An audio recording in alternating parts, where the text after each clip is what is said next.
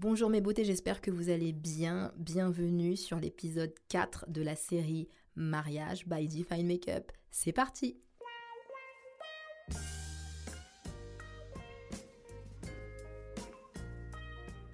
Pour réussir la mise en beauté de votre mariage, doublez, voire tripler le temps de coiffure et de maquillage pour anticiper et avoir une marge de manœuvre en cas de problème. Par exemple, un retard.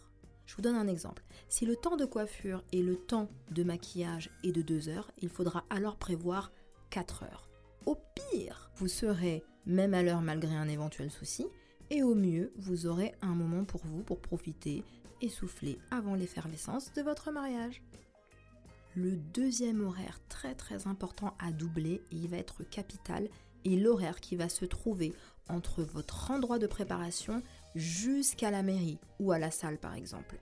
Je vais vous donner un exemple. Si le temps de trajet habituel est de 10 minutes, il faudra le tripler et prévoir 30 minutes. Car cette fois-ci, vous serez dans une superbe robe. Il y aura certainement des embouteillages. On va s'arrêter ou on va vous arrêter pour prendre des photos. Il y aura le cortège.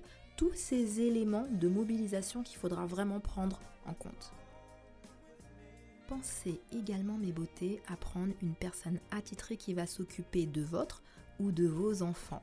Cette personne devra être vos mains, vos yeux, vos oreilles. Surtout pour les enfants en bas âge. Il faudra également préparer un kit spécial pour les enfants. Par exemple, si le maquillage est en été, de l'eau, du spray, de l'anti-moustique, du spray apaisant, des mouchoirs, des pansements, des lingettes. En fait, je vous recommande de prendre concrètement un membre de votre famille ou une personne qui vous connaît et qui connaît vos enfants. Mes beautés, l'épisode 4 de la série Mariage by Define Makeup s'achève. On se dit à la semaine prochaine pour l'épisode 5 qui sera l'épisode de clôture de la série Mariage. Je vous embrasse, j'espère que vous avez pris plaisir à m'écouter et on se dit à bientôt.